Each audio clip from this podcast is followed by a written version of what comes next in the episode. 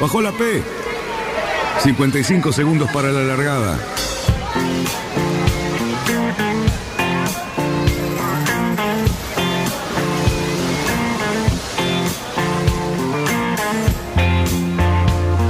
Así comienza Radionautas. Toda la información de la náutica argentina, aquí por FM Symphony 91.3. Más que nunca, más que nunca, la radio que marca el norte. Last night and the night before, 25 robbers at my door. I got up and let in. But I'm Vamos bien, vamos bien. Orsa, Orsa, Orsa. Vamos bien. Orsa, Orsa, Orsa. 5, 4, 3, 2, 1. Largamos. Buenas tardes, radionautas. ¿Qué tal? Nuevamente viernes, señores. El último viernes del año 2019. Esperemos que, que siga así, que se mantenga. Mucho calor. La tormenta no llegó. La señora Inés sí llegó. Está trayendo algo para beber. Muchas gracias. Y bueno, aquí tenemos la plaza siempre radiante. Un, lindo día, una linda tarde.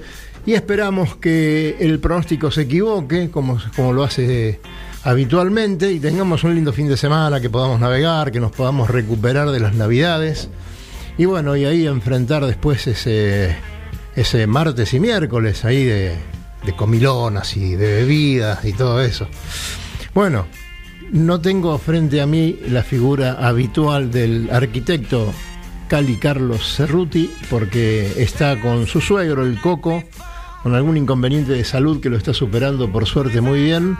Y, y bueno, ahí se está ocupando Cali, pero delante mío tengo un gran amigo, un gran amigo de mucha gente de la náutica, una persona muy querida, lo notamos cada vez que lo vemos con sus grupos de amigos, el señor Wilson Pereira. ¿Qué tal Wilson? ¿Cómo estás? Buenas tardes para, para vos y para todos los oyentes. Gracias a Dios muy bien, contento de estar con, acá, con, cerquita de, de la náutica, Claro que sí, cerquita del río. cerquita del agua. Bueno, y aquí nosotros siempre eh, nos alentamos y, y nos, nos regocijamos con la visita de, de nuestros amigos.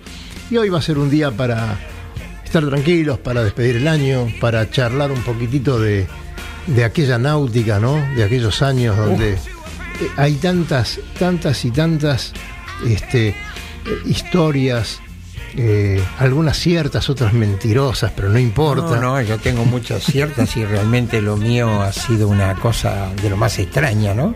Ajá. Y venía recordando episodios y algunos que no, no, no recordaba antes de esto, ¿no? De- de- Agudizando cómo fue el inicio de todo esto, porque uno no planea esto, de repente apareció desde la náutica y, y las cosas cómo se fueron dando, ¿no? Entonces, este, uno digo, bueno, voy a contarles este un poco, eh, eh, voy a ver cómo hago una síntesis de esto. Pero, ¿no? ah, ya, mirá lo que Fueron cincuenta y Mirá pico de años navegando. este, Pero decime una cosa, ¿cómo, ¿cómo te iniciaste vos en la náutica? Bueno, tenía un amigo que un día me dijo, me hizo un comentario que tenía un primo que navegaba, y, pero que a él lo molestaba porque él quería tomar sol y el otro le decía, correte que viro, correte que viro. Y me decía, me, pero me hincha, a mí me hincha eso. Le digo, pero che, debe ser lindo eso de navegar. Me miró con levantando la ceja y me dijo, ¿querés que le diga que te invite? Claro. Digo, sería interesante. Y yo no sé si pasaron 48 horas, 72 horas y me llamó. ¿Y era un qué, qué barco era? Tenía un grumete en el puerto de Olivos que ha ido a correr el río Platense. Me dijo, tengo que llevarlo al Río Club Buenos Aires, allá en San Fernando. Ajá. ¿Navegaste alguna vez? Le digo, no, ni subí a un velero.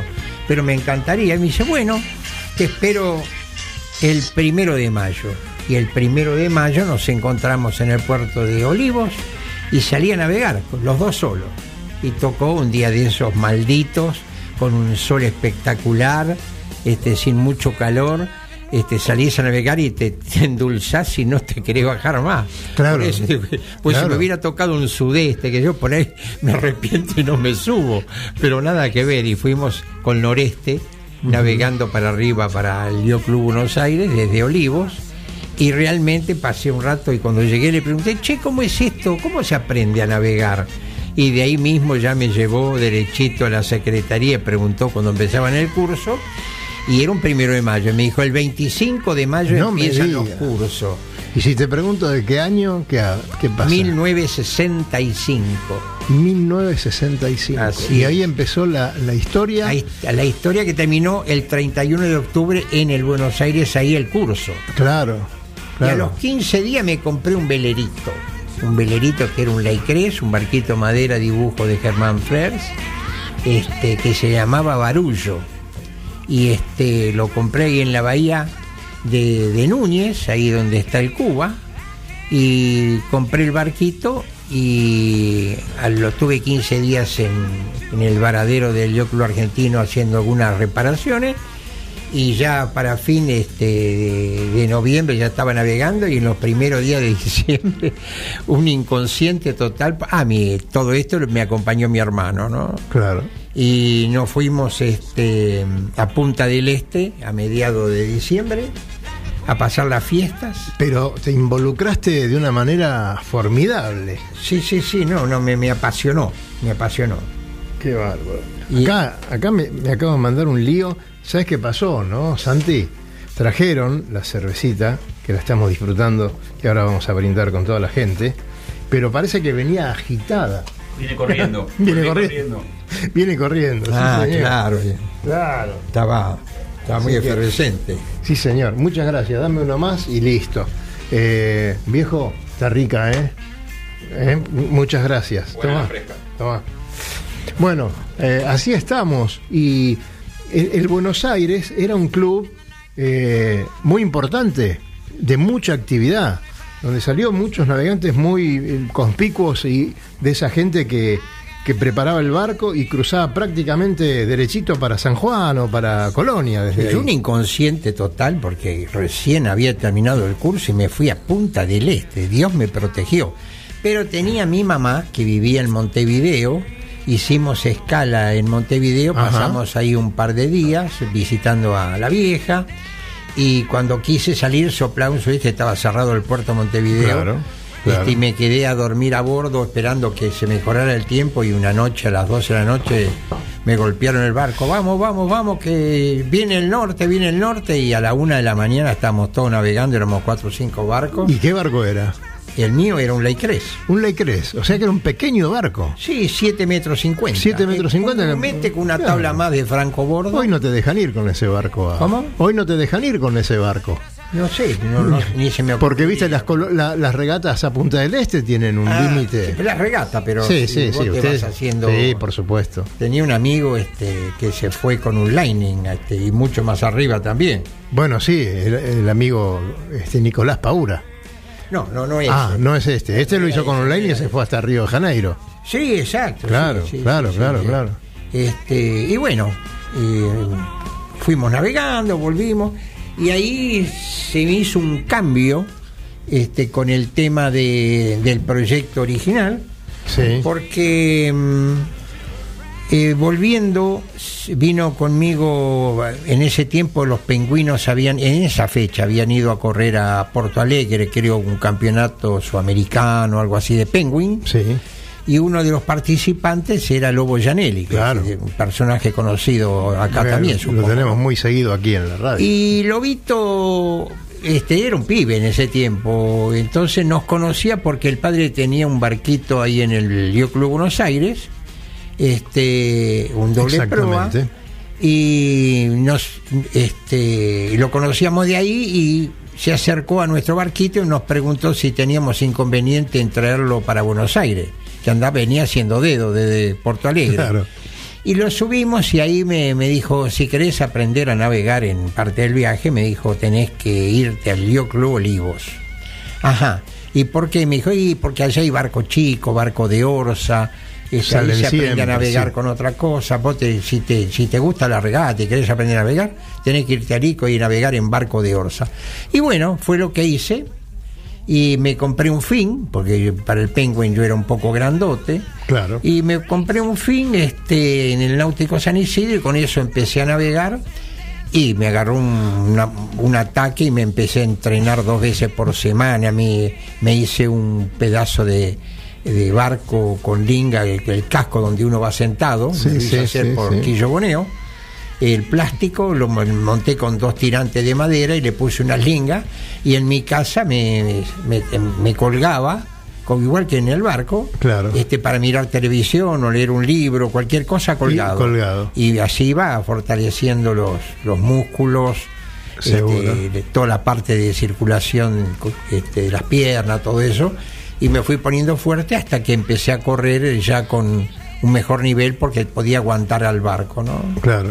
Y bueno, no sé si en un par de años este, ya me clasifiqué para ir a correr un campeonato mundial a Cascais. Ahí, ahí vamos a llegar un ratito, pero eh, nosotros siempre le decimos a la gente que nos escucha, muchos de ellos que no tienen nada que ver con la náutica, que a lo mejor eh, prendieron la radio y se encontraron con esta conversación y se quedaron eh, en el dial. Entonces nosotros siempre decimos lo mismo, ¿no? Bueno, por algo se habrán quedado. Eh, a lo mejor esto les está interesando. Y esta historia que vos tenés es eh, justamente viene muy a cuento de lo, que nosotros siempre perseguimos, que es, muchachos, si esto les interesó de alguna manera, acérquense a los clubes, porque fíjense cómo se dan las cosas, que eh, a lo mejor una persona no ni siquiera conocía el río, sabía que estaba, eh, había visto el panorama así eh, a lo largo y a lo ancho, pero ni se detenía a ver un barco y qué es lo que estaba pasando. Y de un día para el otro, por una invitación, quién sabe por qué cosa, o por un programa como este, a los 15 días, 30 días te encontrás navegando y mirando las ciudades del río. que ya es un, ya es un tema, ¿no? Sí, sí, sí, sí. Ya es un tema.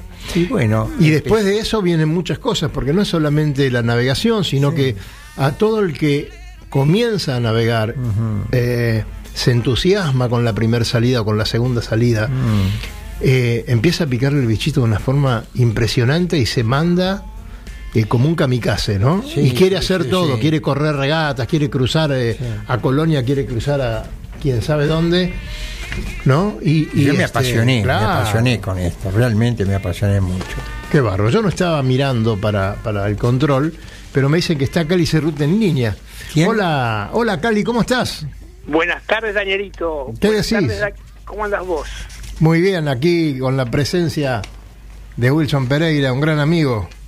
Mira, te voy a contar algo muy, muy lindo. Desde la altura de Isabela, donde me estacioné para hablar, se Sí. escucha perfecto el programa. Hoy Mira vos qué bien. tenemos suerte. Mira vos qué bien, mira vos qué bien. Siempre decimos Así que... Sí, venía escuchando a Wilson y le tenía mucha envidia por el Light Cres que se compró el Barullo, que era un barquito que a mí me encantaba y que fue uno de los barcos más lindos que diseñó don Germán, ganador de un premio internacional para un barco de pequeña eslora, pero que sea oceánico. Así que, hola Wilson, ¿cómo te va? Encantado de escucharte y Hola Cali, buenas tardes, ¿cómo andás?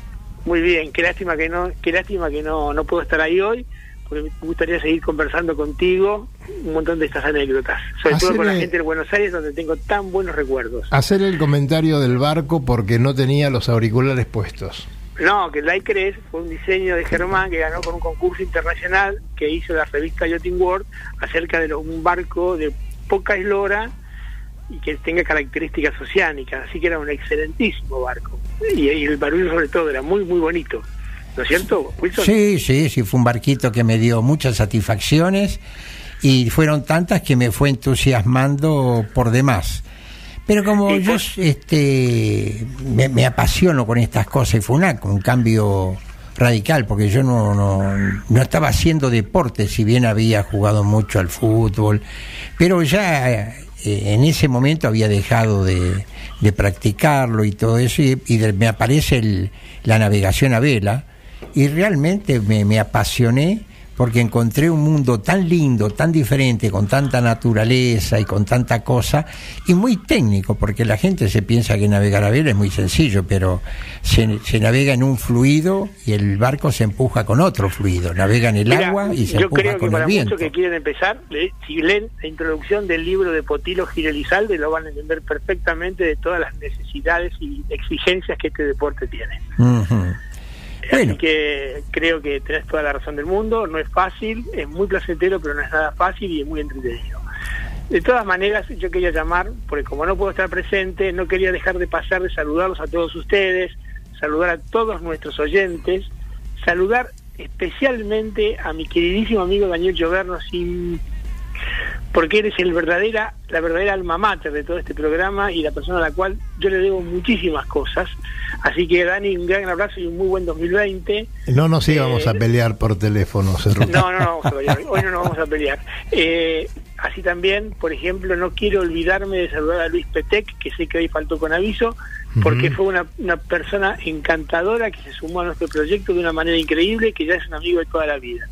También al Lobo, con sus presencias, eh, y sobre todo, por ejemplo, a Santiago Cácerly, que sin él nada de esto es posible, a Sole. Nos a poncha mal y sonamos, Cali.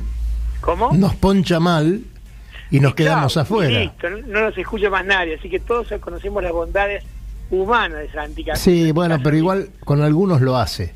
Algunos A, algunos le, nosotros algunos no. le aprieta el botón Bueno, negro y los deja afuera. sí. Bueno, a Soledad también, a Mari Inés y a todas las chicos de esta noche 2, que siempre hacemos las bromas de todos los viernes. Y un gran, gran abrazo a todos nuestros oyentes. Y Dani, seguramente mañana nos veremos si es posible. Bueno, o- esta noche vamos para el club, así que vas a estar por ahí. Bueno, eh, mira, estoy, digamos, en- enfermarse en estas fechas es un poquito complicado, porque hay Claro. circulación reducida de las familias, Claro, entonces claro. no hay mucha gente para respaldar a otra. Así que, eh, viste cómo son estas situaciones, ¿no? Uno va resolviendo sobre la marcha. Vamos a ver cómo qué, qué sale y voy a ver cómo es la cosa. Bueno, De dale. todas maneras, les mando un gran, gran abrazo a todos. El 2020 yo seguro que va a ser mucho mejor. Y bueno, eh, un abrazo fuertísimo para vos. Gracias, Wilson, Cali. Te mando otro esfuerzo muy grande y bueno, nos veremos prontamente en el club. Muy Hasta feliz luego. año nuevo para vos también. Gracias, hasta luego. Hasta luego. Bueno, Cerruti. Entonces, eh, ahora queda Cerruti escuchando la radio en Belgrano. Mirá qué bien, ¿eh? Nosotros nos vamos a un corte, Santi. Adelante.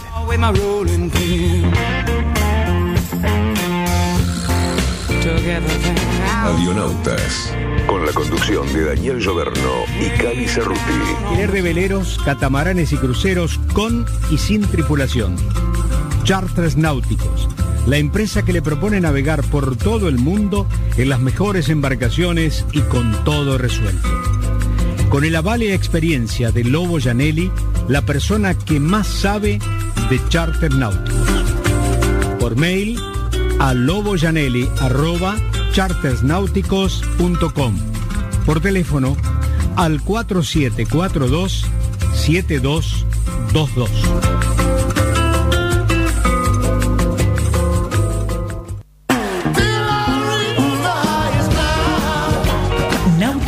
Escalada. Náutica Escalada. Es la ferretería náutica donde encontrás todo lo que necesitas para tu embarcación. Además, el consejo profesional adecuado a la hora de construir, pintar o reparar tu barco. No lo dudes, lo que necesitas está en Náutica Escalada. Llámanos al 4744-3878 o entra a www.nauticaescalada.com.ar.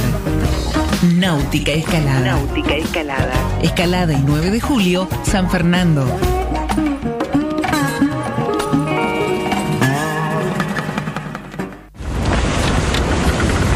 ...200 metros para virar la boya.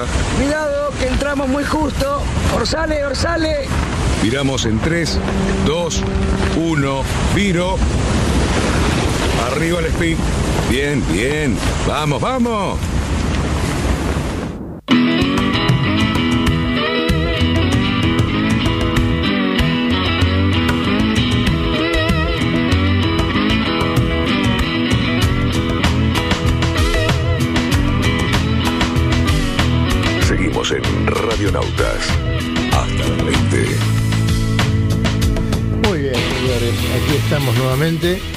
Una gran noticia, una gran noticia para todos los, los amantes de la náutica.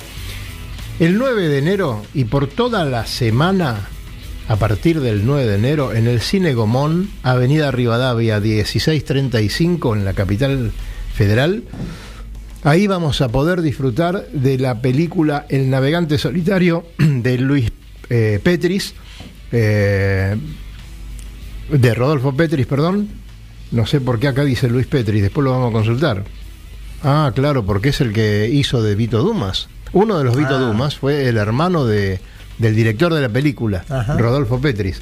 Bueno, yo aquí tengo el afiche, lo van a ver en los clubes. Este se lo va a llevar Wilson para el suyo.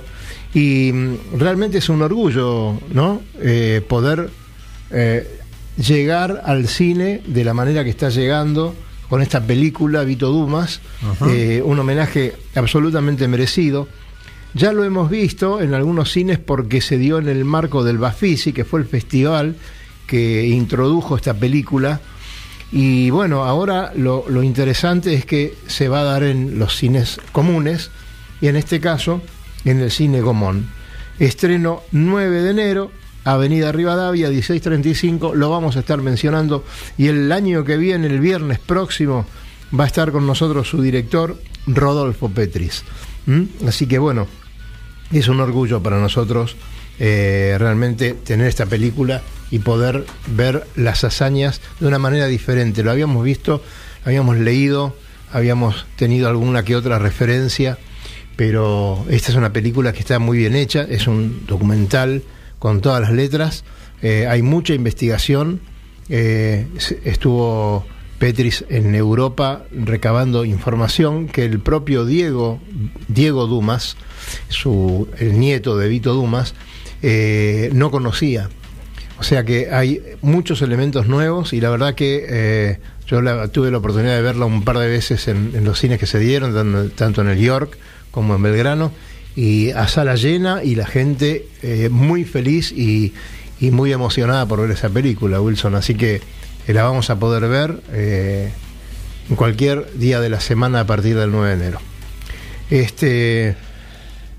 Bueno, Wilson, entonces ya ahí nomás arrancaste, pusiste cuarta antes de poner primera. Sí, me, me embalé de una manera asombrosa Claro. y yo no me di cuenta, me, me fue arrastrando todo eso, la- me apasioné con el agua, el aire, todo eso, navegar, cruzar, tener la, la libertad de ir de aquí al Uruguay, cruzar el río La Plata. Empecé con, con toda esa historia y después me empecé a interesar por el tema de las regatas y después, obviamente, por la forma de las velas, que era lo que generaba este, la velocidad de, de los Claro. barcos, que es una cosa modificable, lo que no es modificable son los fondos de los barcos. Si tenés un barco X, eso Sí. no lo podés modificar, pero podés modificar las puestas a punto, la caída del palo, la tensión de los obenques y la forma de las velas. Entonces todo eso va conjugando de una manera eh, que te permita ser más rápido este, o no. Y bueno, una vez que vas descubriendo cómo se mueve un barco más rápido, empezás a participar en regatas y si lo hiciste bien y lo entendiste bien, empezás a tener bastante éxito, que fue lo que me Claro, pasó. claro, claro. Y gracias a eso, bueno, tuve mucha participación en regatas. Y pronto te fuiste a correr al exterior también, ¿no? Sí, fui a correr este un par de veces, eso me, me- me hizo ver otro mundo, el mundo de la competición, y bueno, me lo tomé con mucha pasión. Este eran otros tiempos y yo era muy joven y tenía mucha mucha energía y la canalicé para ese lado y me fue bastante bien, ¿no? Así que, ¿y dó- dónde fuiste a correr, por ejemplo? Fui a correr, fui a correr a Dinamarca, fui a correr a este a Cascais, a Portugal. Dinamarca. Dinamarca eh, fui dos veces. un correr. frío bárbaro. No, no, pero ¿no? nosotros siempre vamos en julio, agosto. Bueno, pero, pero en esa época tampoco es un clima muy favorable, No, ¿no? no, no vayas a creer, es bastante agradable. Y, Ajá. y- y de repente te apasionas con lo que pasa y no te das cuenta si es frío, calor, nada. Claro. Este, nosotros veníamos de Noruega, de Oslo, de comprar 22 Solin, Ah, este, que con para- un, grupo, para un grupo de gente del Dioclo Argentino, Náutico San Isidro y algunos más. Este, y bueno, y tuve la suerte de que Paul Elfstrom estaba interesado en vendernos velas y me agarró a mí, empezamos este, me- a, a ofrecerme que quería vendernos las velas, ¿no? Me invitó a la casa, fui a la casa, eh, vi el muelle que tenía y vi el, un mundo distinto, ¿no? Tenían Claro, en claro, ¿qué te dos balsas enfrente a la casa y en, la- en las balsas atados con, con, con cintas de cuero tenía 505, cuatro, no sé, un fa- no, no sé qué barquito, te- tenía un fin, Claro. tenía amarras, con el- tenía un dragón y un soling en las amarras, una lancha, este, tenía varias embarcaciones, así que bueno. eh, Y ahí, ahí empezaste un poquito a ver el tema de, oye, ¿cómo se, ¿cómo se hace una vela? Me gustaría hacer una vela. Sí, bueno, la vela, la primera velita la hice en el living de mi casa, fue para Lobo Janelli y mi hermano, que era el tripulante de él, Homero, este que fueron a correr un campeonato a San Pedro y no sé por qué cuernos, si me la pidieron, yo se las ofrecí, no sé, pero nos pusimos de acuerdo en- y le hice una velita y fueron a correr a San Pedro, el campeonato en Penguin, este y volvieron con el, el trofeo que era inmenso atado al techo del coche este con una alegría terrible de haber ganado con una velita Wilson que fue el primer éxito Fue que tuvo la primera vela. la que- primera vela que ganó un campeonato acá en la Argentina no pero vos, Penguin. vos- vos ya estabas para fabricar velas. O- en o- el living de mi casa Claro, ¿no? por eso mismo. Era una cosa que, bueno, dijiste, vamos a empezar, hago un par de velitas, después veo, o ya sabías que te ibas a poner a fabricar velas. No, yo lo hacía un poco como hobby, esto, Claro. como, como apasionarme de hacer algo. eh, este, Contame qué velas había en ese momento. ¿Ya estaba North Sail, por ejemplo? Eh, ¿Ya estaba no creo, no, no, no, no, no, no, no, no en la Argentina. Elfstrom, que vos conociste a Paul Elfstrom. Sí, pero Él- estaba, es- sí, eran todas velas. Polerto estaba en barcos como Dragón, Soling Ajá. y ese tipo de barcos medianos, ¿no? Pero la industria de la vela acá, este, Acá se ¿quién usaba la vela de, del de Toto, y del papá, Claro, de Toto y, y del padre, ¿no? claro. O sea, estaba Hood con el Toto Ferrero, era- que no, era creo que en ese momento. todavía, no creo Ajá. que fuera Hood todavía. O sea que el primer nombre que todavía vemos en algunas velas, Mm. todavía vemos velas Wilson. Sí, algunas hay todavía, ¿no? Sí. Yo dejé de hacer vela como en el 80 o 70 y pico. Mira vos, lo que duraban. Claro, de cuan- cuando, me fui a Estados Unidos. Pero bueno, el tema fue que mm, eh, el éxito grande pasó porque eh, yo tenía un amigo que era amigo de Pascual Marco, de- del astillero Del Marco. astillero Marco. sí. Y entonces este fue al astillero Marco y vio que había un barquito ahí. Marco le hizo el comentario de que el barco no lo podía vender, no corría y que estaba ahí, no sabía ni qué hacer con eso. Entonces él le dijo, tengo un amigo, por mí, que corre regata, ¿por no querés que le diga a ver si lo quiere correr? Me dice, bueno, dice, yo se lo entrego, pero le pongo todos los herrajes que quiera, pero el barco no tiene vela. Bueno, también vamos a hablarlo con él. Y vino y me dijo, che, a mí me caía como anillo al dedo. Claro. Un barquito sin vela. Yo todavía tenía algo de tela, de haber hecho las velitas de Penguin y la de Fin. Y me conseguí un rollo que me trajeran de afuera también, otro, ro- lo traje de afuera siempre, Sí, sí, ¿no? sí. Un, un rollo más pesado para hacer mayor enfoque del Trotter Pandora, que ese era el barquito que tenía Marco. Un trotter Pandora. Entonces le hice la... Vela de Dacron. Sí, claro, Claro. no existía otra cosa No, en ese no. tiempo. Algodón existía. Claro. pues, Entonces, sí, sí. este, me fui a correr el campeonato de invierno, creo que fue en 1971, este, a Dársena. Y corrí el campeonato en lo que se llamaba la Yoga, Junior. Offshore Group of, uh, Of este. Argentina, Entonces, este, fui a correr y gané el campeonato en el Dio Club Argentino para esa clase con el Trotter Pandora, que era la primera vez que corrí un barquito de plástico, porque eran todos los Sí. barcos eran de madera todavía, y encima este un barquito que no se conocía.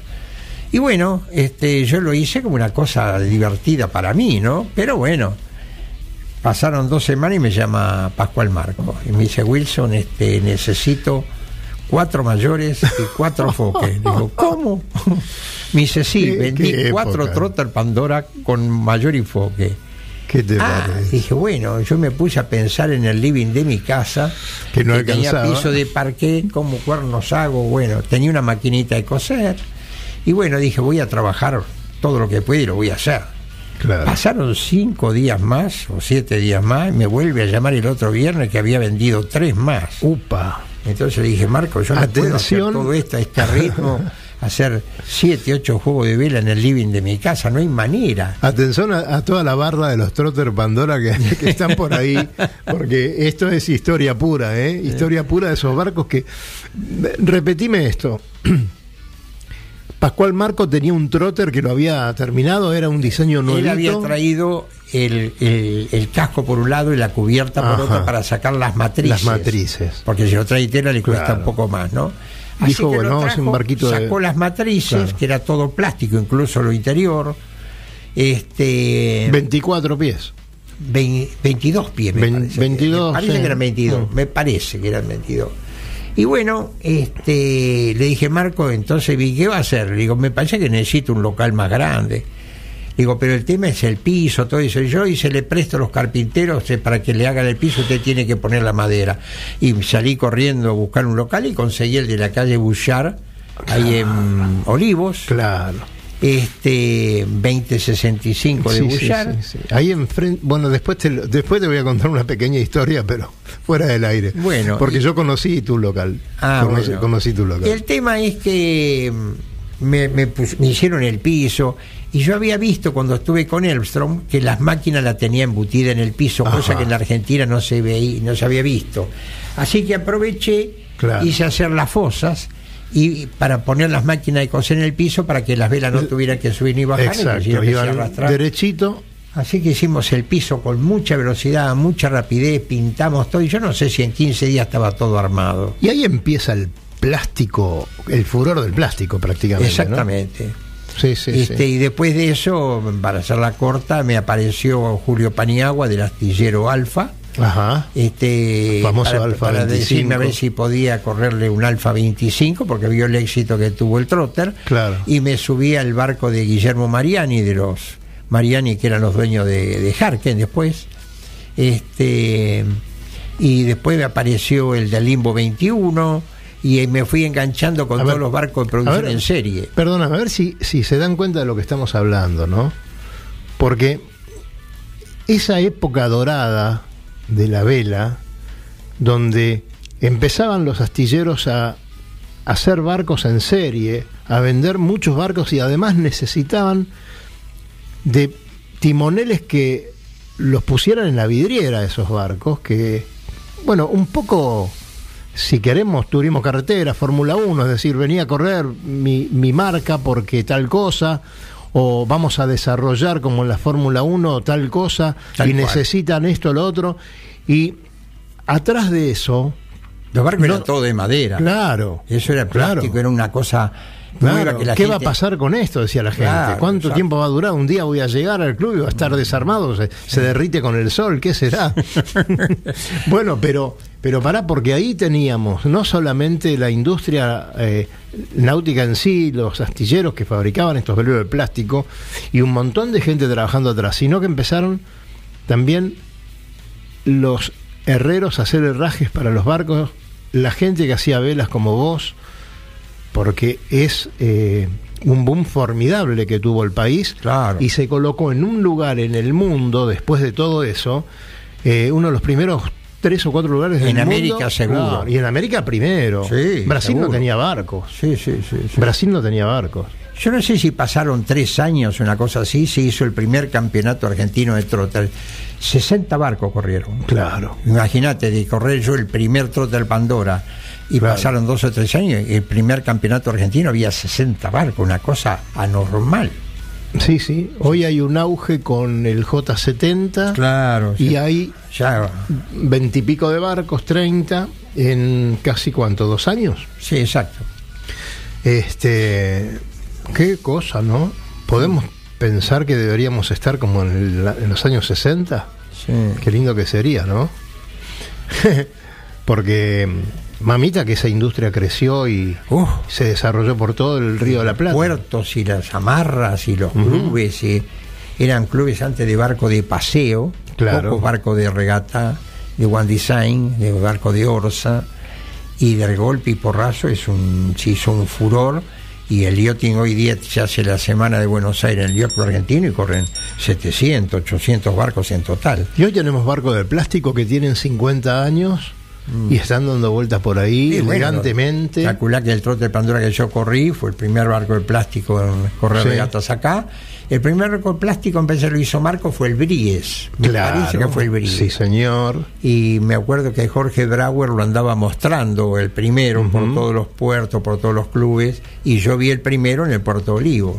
Bueno, hoy barcos de Marco tenés desde Ushuaia a, Sí. a, a Salta, Por todos lados. Por todos lados. Sí, sí, sí, sí. sí. Mm, Y barcos que son fuertes, que, que navegan bien, que...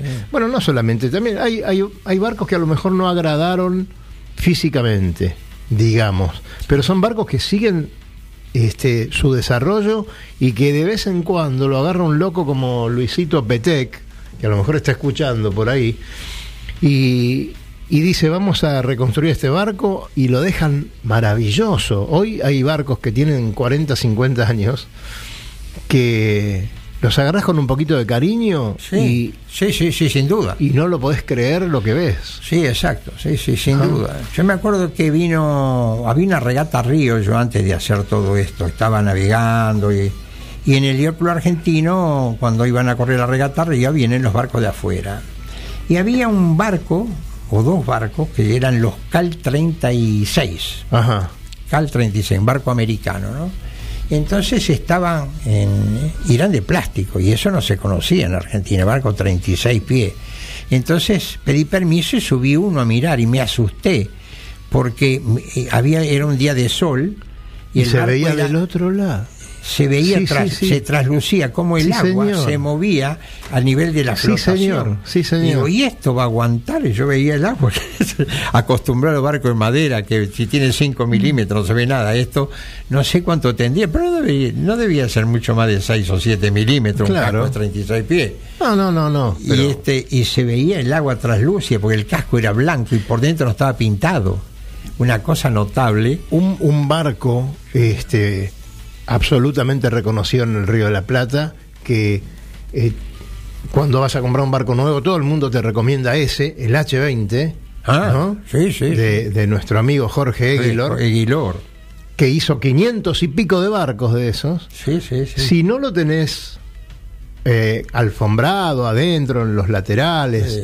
Se ve para el otro lado. Exacto. Y, y es bueno eso. Sí, sí, sí, sí. ¿Eh? Y son barcos que han. Ahora no llama la atención. No, pero claro, han tenido cada piñas.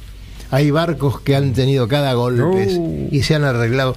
Y si no, mirá vos el plástico este del Náutico San Isidro, el Náutico 2, Claro. que le pegaron un piñón terrible Sí. y a los tres o cuatro días estaba flamante. Sí, Qué sí, maravilla el plástico para eso. ¿Cómo ¿no? se repara? ¿Cómo se repara? ¿Cómo se repara? Wilson, nos vamos a dar una vueltita con el Lobo Janelli por sus eh, barcos ahí en, en Paratí y con el amigo Daniel Zimmerman con su náutica escalada que Sí, es ahí donde nos encontramos siempre cuando Sí. tenemos que comprar algo.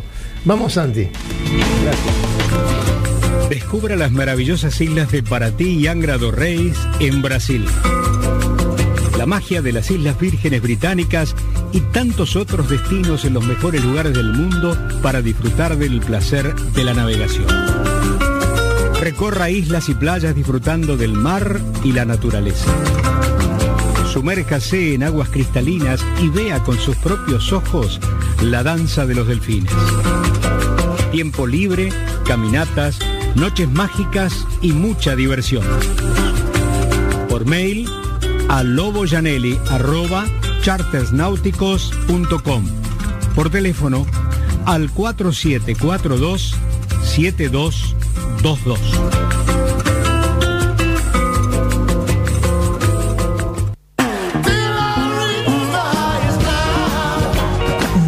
Escalada. Náutica Escalada. Es la ferretería náutica donde encontrás todo lo que necesitas para tu embarcación. Además, el consejo profesional adecuado a la hora de construir, pintar o reparar tu barco. No lo dudes, lo que necesitas está en Náutica Escalada. Llámanos al 4744-3878 o entra a www.nauticaescalada.com.ar. Náutica Escalada. Náutica Escalada. Escalada y 9 de julio, San Fernando.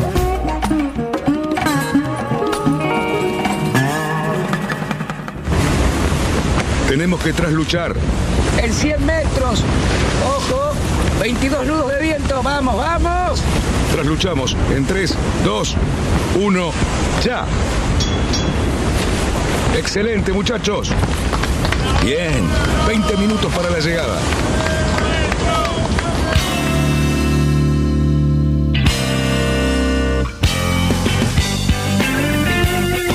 Lo mejor de la náutica argentina está en Radionautas.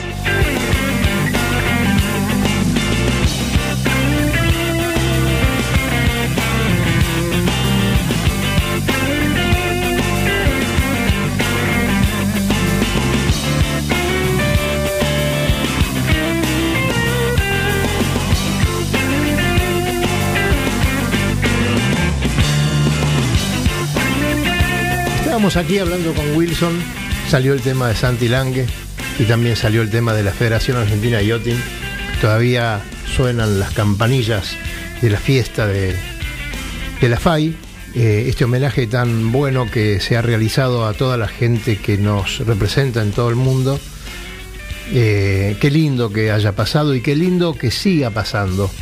Creemos que todos los años va a haber una fiesta de ese tipo, se van a entregar premios cada vez mejores, eh, vamos a tener a los competidores que se esfuerzan tanto como otros competidores de otros deportes que a lo mejor tienen mucha más vidriera que el nuestro, pero bueno, estos chicos la verdad que se comportan eh, de una manera tan profesional eh, que cuando leemos un poquito las cosas que están haciendo y cómo trabajan, y hay una sola anécdota que voy a contar yo y después lo voy a dejar con otra a Wilson.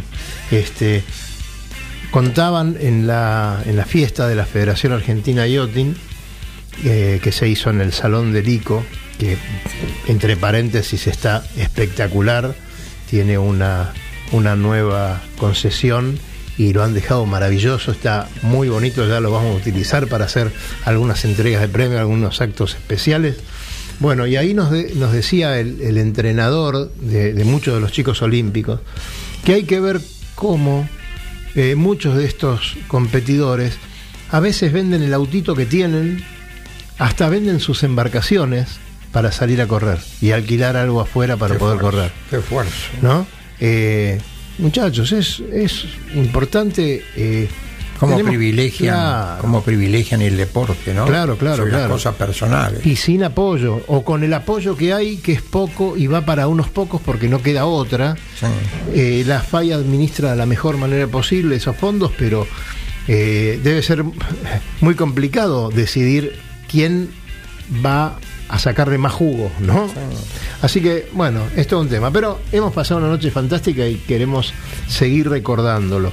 Y, y bueno, vos contabas una anécdota sobre Santi, ¿no? Cuando está a punto Sí, de correr estaba un corriendo campeonato. el primer campeonato, no sé si fue en el 85, ¿no? Este, yo corrí la selección y él también, obviamente, y estaba con un barquito muy lindo, este, brasilero, de, de madera, eh, muy bien hechito, y Santi le sacaba el jugo, ese barco volaba y no había manera de, de alcanzarlo. Y uno estaba con barquitos de plástico y, Claro. y se iba ese barco, se iba, se iba, se iba. Terminó el campeonato y les dije, chicos, prepárense para ganar. Era la selección, ese campeonato era selectivo para el campeonato, Para mundial, que se iba a hacer acá. Y fue él a correr el campeonato mundial y le dije, lo van a ganar ustedes. Y me preguntaban, ¿por qué pensás que lo vamos a ganar? Y yo decía, yo tengo alguna experiencia de haber corrido en la clase, en el exterior y acá también. Este, y creo que ustedes están capacitados para ganarlo y los veo ganadores. Y lo ganaron. Y lo ganaron. Gracias a Dios lo ganaron. Y Santi ahí empezó una carrera meteórica que no sé si terminó. No, creo que no. Ya, de hecho, de hecho va a Japón. Sí. Este, Yo creo que el yachting, si mal no recuerdo, es el deporte que más medallas le, pro- le proveyó a la Argentina, le, este, ganó para la Argentina. El yachting es el deporte que más medallas consiguió. Hay uno que tal vez eh, ahora está un poco en decadencia, pero es el boxeo. Sí. Yo creo que el boxeo trajo más medallas, pero eh, el yachting trajo, sumando campeonatos mundiales, más logros. sí. Así que Pero bueno, es el yachting, no tenemos vidriera. eh, para mucha gente es un deporte de elite, entonces políticamente incorrecto. Un boxeador, campeón mundial en la Argentina, sale en los diarios todos los días, todas las semanas, y cada pelea que va a hacer, Por supuesto. parte de y su además vida. los dineros que ganan. Y un campeón olímpico de yachting Sí. sale una vez y no Sí, sé sí, si lo recuerdan en la próxima que se que venga, pero Bueno, eh, Santi, en cualquier parte del mundo, por supuesto que él no va, qué sé yo, a Alemania, por ejemplo, ¿no? Mm. Va a los lugares donde más se corren regatas, donde más ¿Dónde tiene hay? que ver con los barcos. Claro. Pero en todos esos lugares lo paran por la calle y le piden autógrafos. sí, claro, lo conoce todo el mundo. Lo conoce todo el mundo, Sí. además de toda ha su dedicado su vida a eso. Claro, ¿no? Mm. además toda su campaña.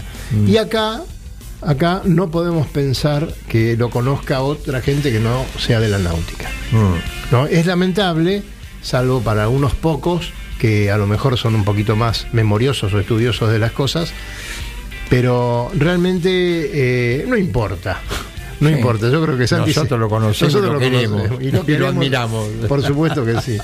Bueno, eh, Wilson, hoy por hoy, si tenemos que elegir una vela para nuestro barco, tenemos una cantidad de opciones bastante importantes. Sí, obviamente. ¿no? sí, sí, este, eh, velas legendarias, velas ultramodernas, materiales diferentes. y hay varios usos ahora. Claro. Una Gen- cosa es una vela de que aún crucero. quedan, artesanos que aún quedan, y por otro lado, velas completamente Ah, tecnológicas, ¿no? Exacto, sí.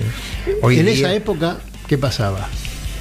No, este, ¿Cuándo en esa época había? Dacron y nada más. Diferentes espesores, diferentes cosas, y después fueron cambiando a tejidos unidireccionales para hacer las velas radiales. Fue lo primero que apareció, pero cuando yo estaba trabajando en Estados Unidos, este, que fue después del año 79-80, y mm, me acuerdo que aparecieron las primeras velas de, de Kevlar que tenían algún problemita.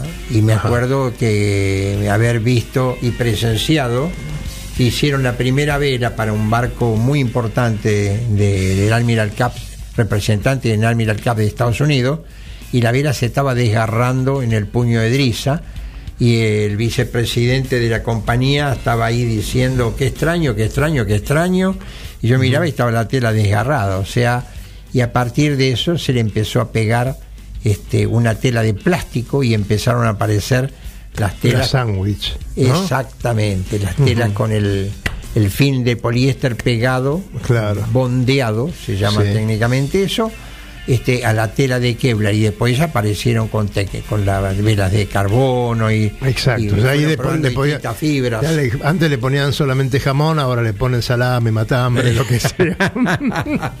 El sándwich venía de cualquier cosa. Sí, las velas duran menos, se Claro. más porque las hacen al límite, pero para regata no tienen competencia. No se puede usar No, no, vela no, de no. Dacron con. De Dacron no, no, para nada. ya no. Eso sirve para crucerear.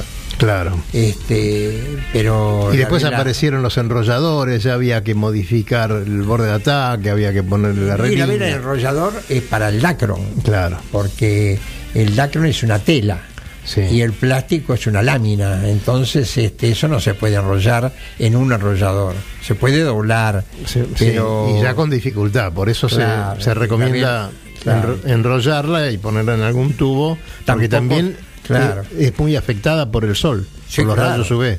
Exacto, una vela de plástico no dura, no soporta los rayos UV, Claro. como lo soporta el poliéster. El poliéster. Entonces, Sí, sí, sí. este, bueno, son No, cosas pero- diferentes. Pero bueno, y en esa época, ¿te acordás cuál fue las marcas? Aparte, hablábamos del Toto Ferrero, un gran amigo nuestro, hoy justamente lo vi, lo vi en el club, que sigue fabricando las excelentes velas Hood, ¿no? Eh, él aquí y su hijo en Alemania, justamente. Eh, pero digo, ¿quiénes estaban fabricando velas en esa época que Wilson este, ya sacaba yo las me- primeras ya me al había mercado? enganchado con North Sales, estaba trabajando con North Sales en Argentina y después me enganché, puse North Sales Florida en Miami Ajá. para todo el estado de la Florida y me fui a trabajar allá. Claro. Este, y acá estaba, en aquel momento estaba Hood y bueno, estaba North que yo la dejé y cuando me, cuando volví de Estados Unidos ya le había tomado el Torkel. grupo Norsk que está Ah, ahora, claro. que era Luis Buglione con Torkel y Sí. todo ese grupo.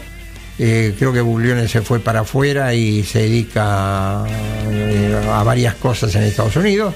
Claro. Pero el que quedó acá en la Argentina, Torkel, una persona muy agradable, muy eficiente, gran regatista, que dedicó su vida también a esto y le va muy bien. Su hermano Gabriel, que fue a Brasil a Está- poner una sucursal sí, allá. Está, eh, está también allá en, en Brasil y bueno, le va muy bien los dos aviones. A uno mira para aquel lado y se encuentra con cada pescado. Porque nosotros decimos la pecera eso, ¿no? Pero bueno, eh, parece que el señor de la tarjeta Diners, Ajá, pero nosotros tenemos una, una publicidad de tarjeta Diners. ajá. No te- Bueno, no importa, ya después, después le vamos a ir a cobrar. Pero tenemos a Luis Peteca acá en, en la pecera. Véngase, véngase en los últimos cinco minutos, por favor. A propico ese doctor. Este Wilson, vos sabés que faltando cinco minutos para terminar el programa. Eh, y con, y con la presencia de, de Luis Petec, que va a hablar ahora mismo. Sin toser, Luis Petec, por favor, ¿eh? Sin toser. Este. Es un momento de empezar a saludar gente. ¿no? Oh, obvio. ¿Qué dice? ¿Cómo está usted, Petec? Muy bien, muy bien. Con una tos consistente que me persigue Ahora- hace ahora unos cuantos días. A beber algo fuerte. Sí, capaz que algo así, eh, calentito, así como para que me entre y me, me sane. Bueno. Este, yo antes de que arranques con los saludos, Dale, quería hacer please. dos comentarios internacionales Por favor. que están bastante picantes. Seguro que Wilson ya sabe. Usted estaba esperando su llamado. Yo estaba por llamar, pero lo que pasa es que se me cortó el teléfono, me quedé sin crédito. Me diste esa tarjeta para cargar Teníamos para usted. Para cargar el teléfono que era ¿Tampoco funcionó? ese eh, decía Unifón, no sé, pero y no no me no me daba crédito, No no, me daba crédito, no. Intel, por la duda. No, no. Este, bueno, no. Eh, a ver, terminando la va, terminando no, perdón, no quiero no quiero a- al pelotón del medio no quiero hacerle nada, pero digamos Sidney y Hobart eh, ya están arribando los primeros, los Maxi 100. eh, la verdad que dura pelea, los muchachos estuvieron muy Qué interesantes, eh, no tuvieron tormentas, estuvieron tranquilos, una muy buena navegación. Eh, el último dato que tengo, el Comanche quedó adelante. Mira qué bien. Sí, este, así que barcazo, la verdad, un, un- un barco impresionante. Eh, y después estaba segundo, estaban ahí peleándose el Blackjack con. Ah, usted no, bueno, usted no trajo sus apuntes. Eso No, es cierto. es Vino cierto. Lo- Lo, tenía anotado, pero no, Claro. no lo traje. Eh, así que bueno, nada, los Maxi 100 se estaban peleando ahí. El, el- el ganador del año pasado estaba cuarto, así que no estaba peleando la punta, pero no, muy, muy interesante, la verdad que estuvo muy lindo. El pelotón fuerte, digamos, el grueso de la flota, todavía le falta para llegar. Este, estos muchachos andan un poquitito más rápido que el resto, así que nada. Pero bueno, han tenido muy buena. Para, para el 75 aniversario de la regata, han tenido un excelente. 75 aniversario. Eh, No, clima y la verdad que bueno eh, espero que la hayan disfrutado todos Eh, por otro lado en otra internacional tenemos la Clipper Race que venimos siguiéndola Sí, nosotros eh, todo, todas las semanas Eh, están ahora en una pierna muy interesante que es- es cruzar Australia desde la costa oeste a la este y bueno, el mar de Tasmania creo que también les ha dado una bendición, los viene, los viene aguantando sin, sin tenerlos con, con ninguna, ningún chubasco fuerte. Y los muchachos ahí van.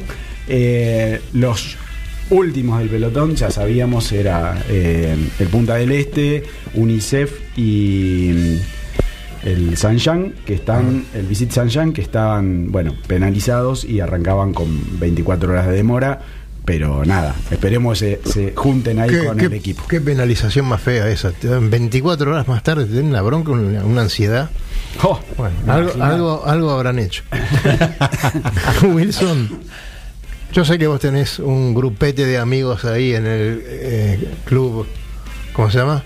Eh, Centro Graduado. Centro Graduado del Liceo Naval Militar. Encontré ahí un grupo humano y no son especialistas en regata ni nada que se parezca. Pero- pero son de buen comer. seres humanos que realmente me hace que los quiera y los quiero mucho, ¿no? Bueno, ahí podemos mandar un buen saludo. Yo prometo que voy a ir a un asado de esos Me miércoles. muchas veces. Sí, pero sí. se ve que la carne, la ir, carne nuestra no es muy jugosa para él. No, No, no. no. O sea- Vos invítame a mí que yo lo llevo. ¿no? Ya, Será bueno, un placer invitarlo. saludando entonces a la gente, a los compañeros de Wilson, también queremos agradecer eh, la colaboración inestimable de nuestro amigo Daniel. Este, gracias Daniel Zimmerman eh, y a Náutica Escalada, gracias al Lobo Janelli con el apoyo de siempre y, bueno, este, a toda la gente que está del otro lado y a los que nos escuchan luego.